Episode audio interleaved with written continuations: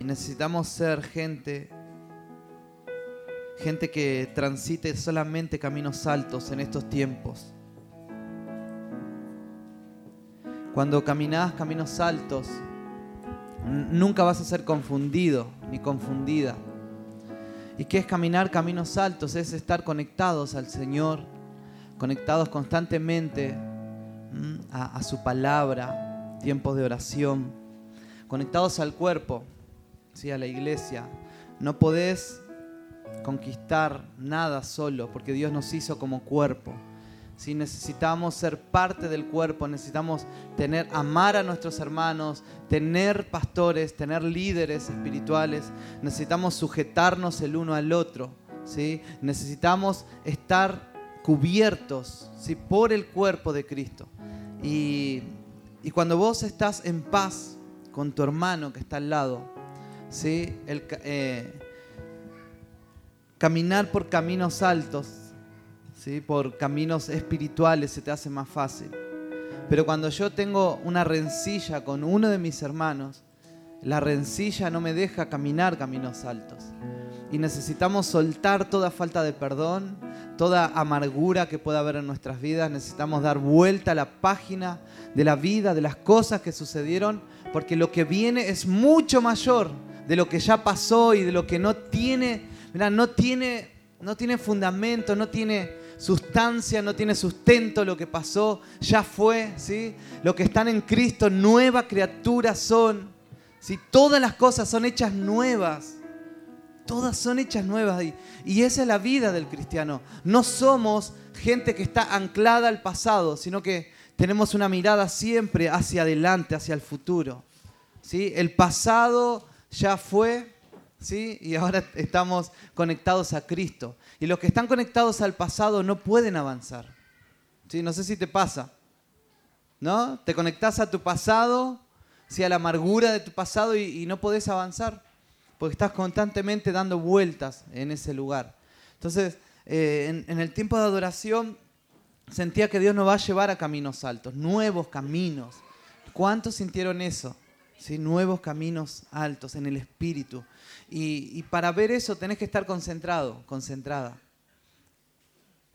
La iglesia, estamos hablando de las siete iglesias del Apocalipsis. Eh, una bendición ha sido, para mí ha sido, ha sido muy bueno poder estudiar, meditar en esto. Vimos la iglesia de, Éfeso, ¿no? Que, que le pedía, el ángel le pedía a la iglesia, una iglesia activa, activista, activista con un montón de cosas, pero en el activismo se olvidaron del primer amor. ¿Sí? Le decía, vuelve al primer amor. Está bien que hagas un montón de cosas, pero eso no tiene, eh, no tiene fundamentos si haces cosas sin estar en el primer amor. Entonces necesitamos ser eh, equilibrados, balanceados como iglesia también. Tenemos que hacer cosas, pero no podemos dejarlo primero. ¿Sí? Antes de hacer, ¿sí? tengo que estar conectado a la fuente. ¿sí? Hay mucha gente que llega a, esta, a este lugar con muchos dones, tienen dones, nosotros nos damos cuenta con Sandra, tienen muchos dones, muchos talentos, mucho para, para dar, mucho para ofrecer, pero, pero lo, primero que, nosotros como iglesia priorizamos es que tu corazón esté lleno de Cristo primeramente. ¿Sí? Que, que nuestro corazón esté lleno de ese primer amor. Porque si no hay primer amor, todo lo que hacemos, lo hacemos, todo lo que hacemos va a ser como un metal que retiñe, ¿no? Entonces, el primer amor. Primero es el amor a Jesús, ¿sí? Entonces, estás ahí con muchos dones, con muchas ganas de hacer, tranquilo, tranquila, porque ese primer amor te va a llevar y, va a ordenar todo para que puedas funcionar en lo que Dios te llamó a funcionar. ¿Están de acuerdo con esto? No, bueno, después hablamos. Bien, Esmirna. ¿Sí? Sean fieles, decía. Fiel, llamado a ser fieles. Le decía, una, una iglesia, una iglesia que, Dios le decía, eh, mira, primero te digo, el ángel le decía, sé fiel. Ah, qué bueno. Porque te van a meter preso. Ay, porque vas a perder el trabajo Porque la iglesia de Esmirna, gente, dice que era una, iglesia donde perdieron sus, sus trabajos ¿sí? por seguir a Cristo. Por esa razón, eh, el ángel le decía, eh, tú te crees pobre, le decía. Pues está hablando eh, económicamente, ¿no? Se estaban pasando necesidad. Pero yo te veo que sos muy rico espiritualmente.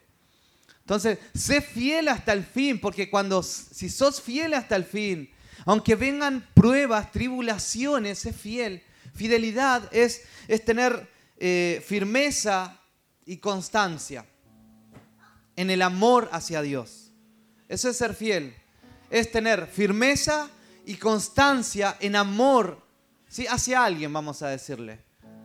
Vos, no sé, a los casados, no, yo te amo, te amo y te voy a amar más cada día. Y cuando empiezan los problemas, se pierde toda la fidelidad. Porque fidelidad es ser firme en el amor y constante. ¿sí? Aunque pasen un montón de tribulaciones en el matrimonio, tengo que tener amor ¿sí? firme y constancia. Entonces, para Dios decía, sé fiel, es amar a Dios. ¿sí? Con firmeza, donde nadie te saque del primer amor y sé constante. ¿Cuántos muchos hoy a muchos le pasa, no están acá, justo hoy no vinieron, pero hay gente, yo amo a Dios y, se derraman por Dios, pero al otro día están sin hacer los devocionales, sin evangelizar, sin congregarse. Está bien, amás a Dios, no fue con firmeza y no fue con constancia. ¿Sí? Entonces, amás a Dios solamente cuando, cuando te levantaste con el pie derecho. ¡Wow! Hoy sí. Cuando te, pero cuando te levantaste medio mal, medio cruzado, cruzada, luego decís, no, Dios no está lejos, Dios no me ama, yo, ¿para qué hago tanto? eso no se llama ser fiel. ¿Sí? ¿Por qué yo estoy sirviendo y siguiendo tanto a Dios y todavía tengo problemas? Bueno, sé fiel, le decía el ángel. ¿Sí? Sé fiel. ¿Por qué le dijo que sea fiel? Porque iban a tener problemas, ¿sí? Iba a tener problemas con el hermano, iba a tener problemas, no sé, en el trabajo, en el matrimonio, pero ante todo sé fiel, pero ahí no le, no estaba, no le estaba diciendo, sé fiel porque vas a tener problemas en el trabajo, sé, fiel porque te van a meter preso. Ah, sé fiel. Che, pero qué loco, ¿no? Que, que te vengan y te digan, que Dios te diga, sé fiel, porque te van a matar pero Dios me va a rescatar, ¿no? Me vas a rescatar, ¿no, Dios? No te voy a rescatar esta vez, pero sé fiel. ¿Cuántos aman a Dios a pesar de todo, no? Sí, tenemos que, tenemos que tener un amor tan radical en estos tiempos. Tenemos que tener un amor radical que a pesar de lo que esté sucediendo a mi alrededor, a pesar de lo que, de lo que pasa en mi casa, a pesar de lo que pase con mis hermanos, yo voy a ser tan radical con Dios, no voy a dejar de amarlo, no voy a dejar de, de buscarlo, no voy a dejar de congregarme, porque eso se llama ser fiel. Ser fiel hasta el fin. Y Dios le dice esto, sé fiel porque yo te voy a dar una corona de vida. ¡Wow! Te voy a dar la corona, nuestro mayor premio en la tierra. ¿Sí? Obviamente vamos a hacer, tenemos un montón de proyectos y un montón de, planes en la vida, ¿no? ¿Quién, ¿Quiénes tienen proyectos acá? ¿Sí? Proyectos tremendos que, que uno dice, wow, yo quiero hacer esto. Bueno, pero nuestro mayor proyecto en la vida tiene que ser esto, tener la corona de vida que el Señor nos va a dar allá en el cielo. Porque la corona significa una posición celestial, una posición y una labor celestial. Y está bueno lo que voy a lograr, porque voy a lograr un montón de cosas, porque estoy en Cristo, no porque lo hago yo. Porque cuando más estás en Cristo, más firme en Cristo, más firme en su amor, es más seguridad de que Él va a hacer muchas cosas a través de tu vida. ¿Sí? Esa es la vida cristiana, donde vos primero te enfocás en el primer amor eh, y lo demás viene, viene por añadidura. ¿No? Ser fiel.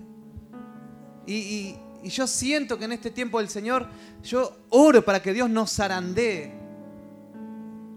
Que venga una zaranda y la zaranda es como que viene un así, va a venir un torbellino, ¿sí? Eh, y, y ahí, y no todos pasan. Y la zaranda es la prueba. En la prueba muchos se quedan atrás. Pero se quedan atrás los que no tuvieron firmeza en el amor y la devoción a Cristo. ¿Sí? El que tiene amor y devoción a Cristo sabe que Él está en control siempre. ¿Sí? ¿Cuántos me dicen amén? ¿Sí? El, que, el que en el momento de la tempestad y está enfocado en el Señor, constantemente amando, apasionado. ¿Sí? Porque yo veo acá sus caras y los veo con cara de apasionado, apasionada por el Señor y solo veo a Cristo en tu cara. Entonces por esa razón digo que venga la zaranda porque sé que vas a pasar. ¿Sí? Amén. ¿Sí conmigo? Amén. ¿Sí? Que venga porque vas a pasar. Porque si vos amás a Cristo, nada te puede tocar. Y, a eso, eso es lo que nosotros tenemos que ser tan, tan constantes y perseverantes en, en tener devoción por el Señor en nuestras vidas. Donde en nuestra vida sea Cristo, donde seamos tan, tan firmes en las convicciones, en lo que hemos creído. No podemos ser cristianos donde cualquier, cualquiera que venga con argumentos nos pueda echar abajo la, la fe que tenemos en el Señor. Tenemos que ser cristianos llenos de convicciones. Que aunque venga el Papa a hablarte, ¿sí? Pero Papa, si yo sé lo que he creído. Si, aunque venga lo que venga, aunque venga. Hace poco, hace un tiempo atrás, una persona le estaba hablando a un chico de la iglesia allá en la esquina. Y le empezó a hablar de un Dios Madre. Y, me, habla, esta persona, me llama después que que, fueron, fue como un, choque espiritual, mental acá, ¿sí? Y tuve que orar por él. ¿Sí? Donde, ¿saben qué? Vamos a llegar a un momento, y yo le digo, nunca más te sientes a hablar. Nunca más te sientes a hablar con nadie, le dije. Porque, porque si no estás firme en las convicciones, eh, te, te, pueden, te pueden echar abajo. Por esa razón tenemos que... ¿Y dónde encontramos firmeza en la fe que hemos creído? ¿A dónde encontramos esa firmeza? En nuestra devoción a Jesús. ¿Sí? Cuando más estás en Cristo, más amor hacia Él, nada te va a quitar, nada va a, va a echar abajo todo lo que estás creyendo. ¿Sí? ¿Cuántos tienen firmeza en lo que han creído en Cristo Jesús? ¿Sí? Eh, Cristo dio su vida por vos, ¿sí? Él murió, Él resucitó y dice la Biblia que Él te hizo sentar en lugares celestiales y estás sentado en el Espíritu reinando con Él. Amén a eso. Bien, la iglesia de Pérgamo dice, Apocalipsis capítulo 2, versículo 16, 12 al 16. Escribe el ángel de la iglesia en Pérgamo. El que tiene la espada aguda de dos filos dice esto. Yo sé ¿Dónde moras? ¿Dónde está el trono? ¿Dónde está el trono de Satanás? Guardas fielmente mi nombre y no has negado mi fe, aún en los días de Antipas, mi testigo, mi siervo fiel, que fue muerto entre ustedes, donde mora Satanás. Pero tengo unas pocas cosas contra ti, porque tienes ahí a los que mantienen la doctrina de Balaam que enseñaba a Balac a poner tropiezo ante los hijos de Israel, a comer cosas sacrificadas a los ídolos y a cometer actos de inmoralidad. Así tú también tienes algunos que de la misma manera mantienen la doctrina de los nicolaitas. Por tanto, arrepiéntete, si no vendré a ti pronto y pelearé contra ellos con la espada de mi boca. El que tiene oído, oiga lo que el Espíritu dice a las iglesias. Al vencedor le daré del maná escondido y le daré una piedrecita blanca, grabado en la piedrecita un nombre nuevo, el cual nadie conoce, sino aquel que lo recibe. La iglesia de Pérgamo es un llamado a vencer la tolerancia y al arrepentimiento. Es un llamado a vencer la tolerancia espiritual, a no ser, a no tener mezcla. Eso es la iglesia de Pérgamo. Es una iglesia que Dios lo está llamando a que no tenga mezclas en su fe con respecto a Dios. ¿Sí? Entonces dice, yo sé yo sé dónde moras, sé dónde vives. Dice que la iglesia de Pérgamo estaba situada en un lugar donde dice que donde mora Satanás, dice. ¿Por qué dice eso? Porque en ese lugar había mucha adoración y había una adoración a, a Zeus. Y en ese lugar estaba el lugar alto de Zeus, y donde todos adoraban a, a, Zeus en ese lugar. Y en ese lugar, dice la historia, que también había una, una serpiente grande, donde venían a adorar a esa serpiente. Era un lugar donde espiritualmente era muy fuerte. Había mucha adoración a otros dioses. Y entonces le dijo, yo sé dónde vives. Vives justamente en medio de donde mora Satanás. Dice que los espíritus empiezan a tener más fuerza cuando, cuando la gente, cuando hay mayor cantidad de seguidores que lo adoran. Hay un espíritu que, que, levanta a Satanás y en Argentina, eh, en este último tiempo, el espíritu que se levantó muy fuerte se llama Gauchito Gil. Es un gauchito donde, donde en el camino se pone una tela roja, donde todos van a adorar ahí. Y, dice que las entidades espirituales, cuanto mayor seguidores tienen de, adoradores, es donde ellos van tomando más poder ¿sí? en el sistema. Y cuando Satanás se lo adora, ¿sí? y en ese lugar se adoraba a Zeus, y Zeus era, era literalmente era adorar a Satanás. Y cuando mayor adoración a Zeus, eh, Satanás tenía más poder en ese lugar. Entonces tú moras, le decía, donde, donde se adora a Satanás. Y ahí estaba la iglesia de Pérgamo, en medio de una, de una, de, mucha adoración falsa. Pero la iglesia de Pérgamo dice que eh, el ángel le dice que estaba muy contento con ellos. ¿Por qué? Porque ellos no, no transaron la adoración a Zeus. La gente de ese lugar sabían sus convicciones. Es como que alguien venga y te diga, eh, eh, no sé, voy a ser exagerado. Vamos a adorar al gauchito Gil vamos, un ejemplo, ¿no? Y vos como cristiano, vos decís, eso, no, yo, yo adoro al único Dios. Eso para mí no, gracias. Si cuando alguien viene y te, y te quiere hacer adorar otra cosa que no sea Dios, los hijos de Dios, nosotros sabemos y tenemos una convicción tremenda, no, yo adoro a Dios solamente. Si no necesito otra cosa, ¿cuántos dicen amén a eso? ¿Sí? Yo adoro otra, yo no adoro otra cosa, yo solamente adoro a Dios. Y el ángel le decía, te felicito por eso. Pero, le decía, pero, eh, algo estaba pasando en la iglesia. Dice que en ese lugar, como Satanás no se pudo meter, ¿sí? Para que lo adoren a él, se empezaron a, meter doctrinas falsas. Y una de las cosas, a un cristiano, una de las cosas que lo... Nada de, nada de una adoración tan confrontacional lo, puede vencer, ¿sí? Porque si yo adoro a Dios, no voy a ir a adorar a un santo ni a nada de eso, porque yo sé a quién adoro. Pero una de las cosas más difíciles y donde el enemigo se mete muchas veces en nuestras vidas y en las congregaciones es cuando nosotros empezamos a diluir la gracia y el amor de Dios. Y empezamos a bajar nuestro estándar de vida, nuestro estándar espiritual. Y, y eso es eso es lo, más peligroso para un cristiano. Es bajar su estándar espiritual. Porque cuando bajas el estándar en tu vida espiritual, ahí es donde Satanás se mete, pero sin darte cuenta. Aquel ¿sí? que se cree que esté firme, dice, ¿no? ¿Qué dice? Sí, que tenga cuidado que no caiga. ¿Por qué dice eso? Porque ¿Cuántas veces puedo decir, yo estoy bien, yo estoy bien? Pero mi estándar espiritual puede estar bajando. Me puedo estar permitiendo ver películas que antes no me permitía.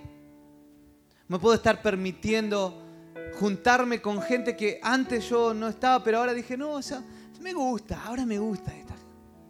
Puedo estar bajando un estándar en mi vida.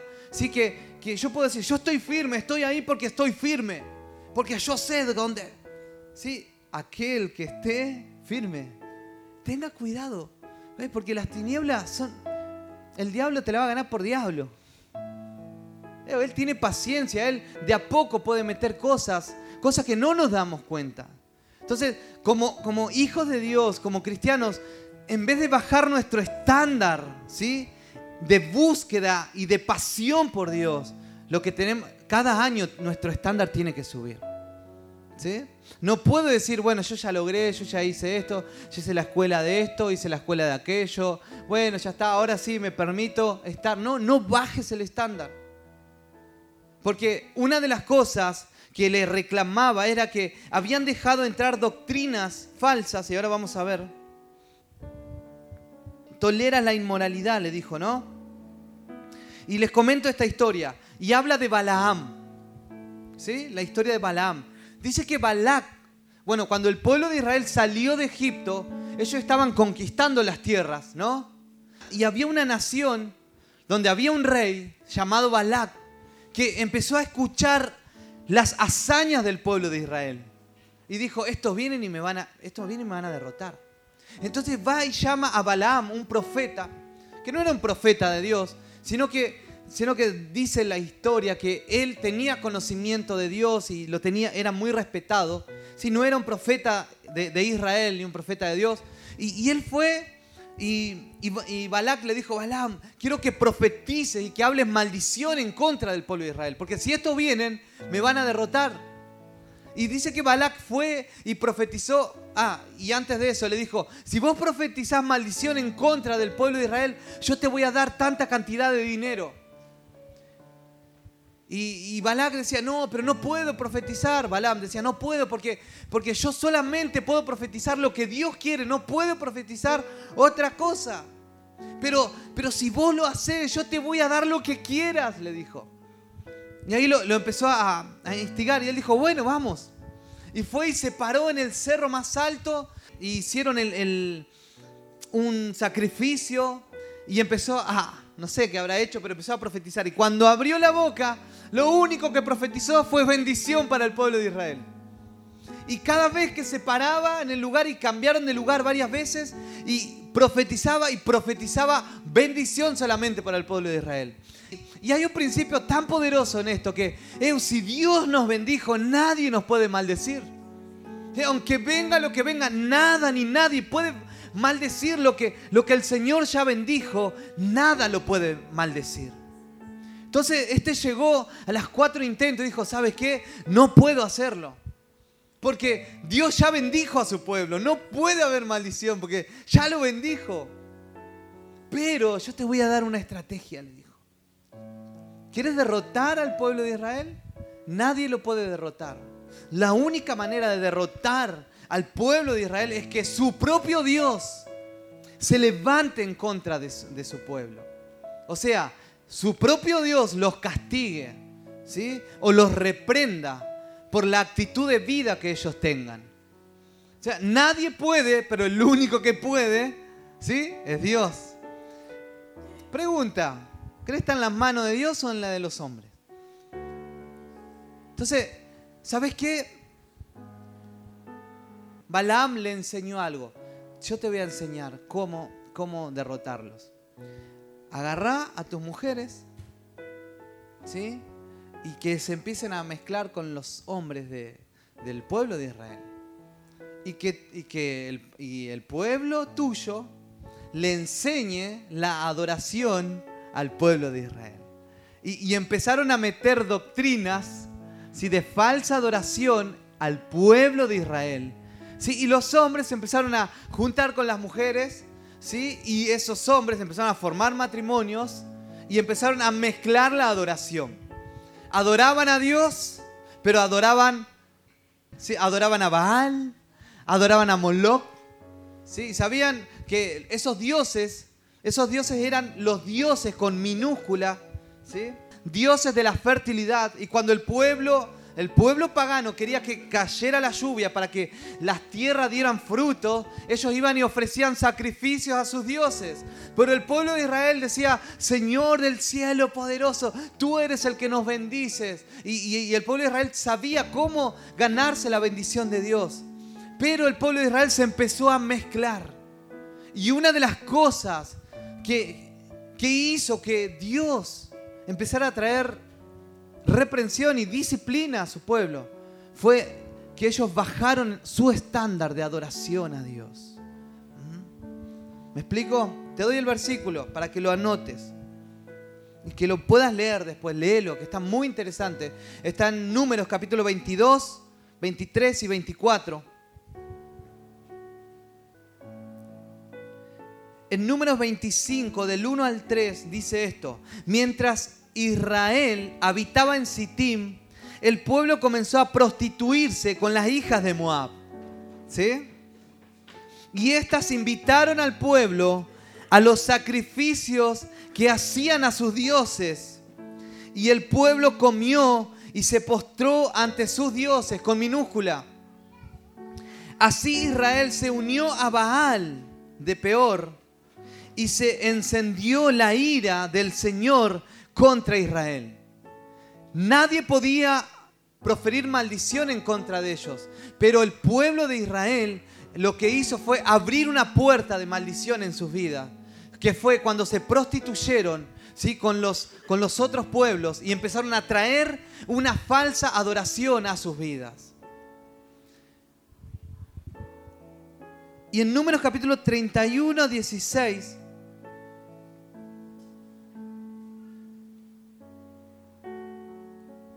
Dice, he aquí, estas fueron las causas de las que los hijos de Israel, por el consejo, de Balaam, consejo de Balaam, Balaam le dio la estrategia a Balac de cómo destruir al pueblo. Una de las únicas formas de que el pueblo de Dios, que nosotros como iglesia y como pueblo de Dios, eh, no no caminemos en la bendición de Dios y en el favor de Dios. Es cuando le, abrimos las puertas a falsa adoración o a otras doctrinas falsas en nuestras vidas. Y cuando le abrimos las puertas a una adoración que no es al verdadero Dios. Cuando empezamos a perder la devoción por Dios.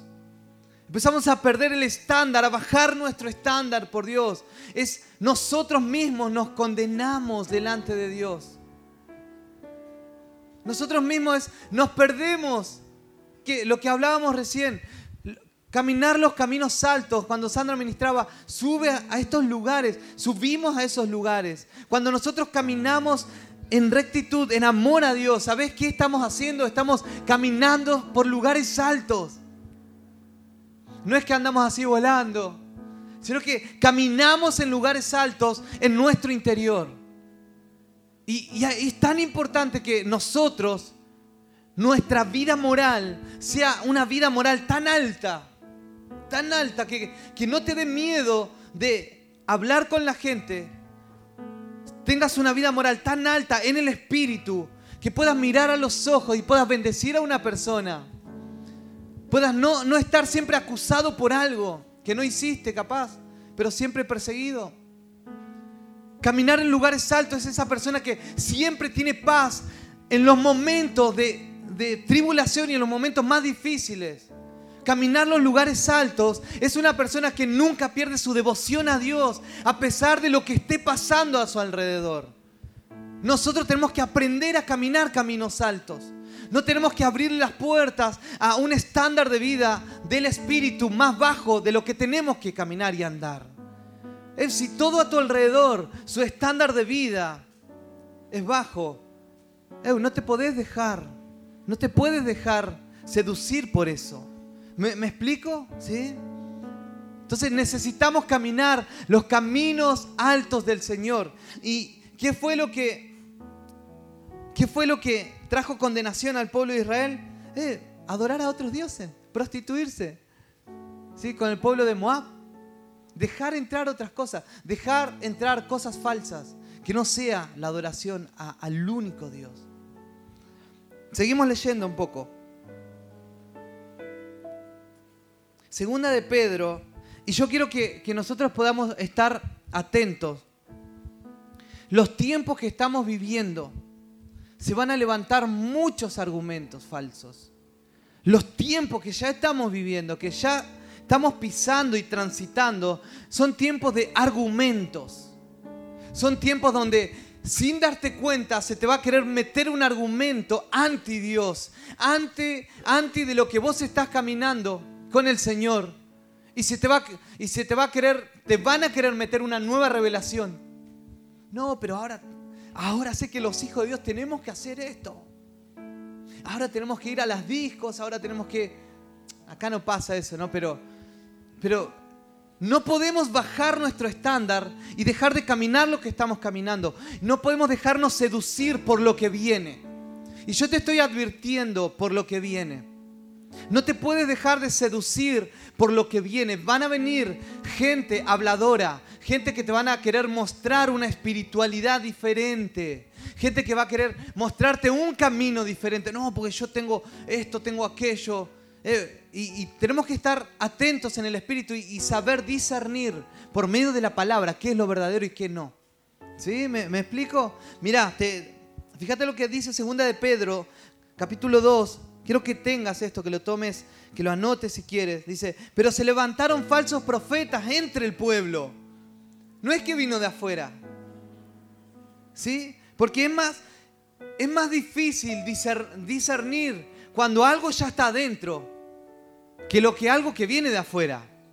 ¿Sí? Es más difícil discernir si que se levante un falso profeta en medio de nosotros y yo diga, wow, pero, pero si es Pablo, ¿cómo puede ser? No, pero Pablo está diciendo cosas, esto, pero no lo puedo creer, Pablo. Sí, encima Pablo lo quiere tanto la gente y él está, está profetizando cosas falsas. Pablo, no, no vas a ser así, ¿sí? Pero te das cuenta, es más difícil discernir cuando vos amás a una persona que se levantó en medio tuyo, ¿sí? A hacer cosas falsas, cosas que no son.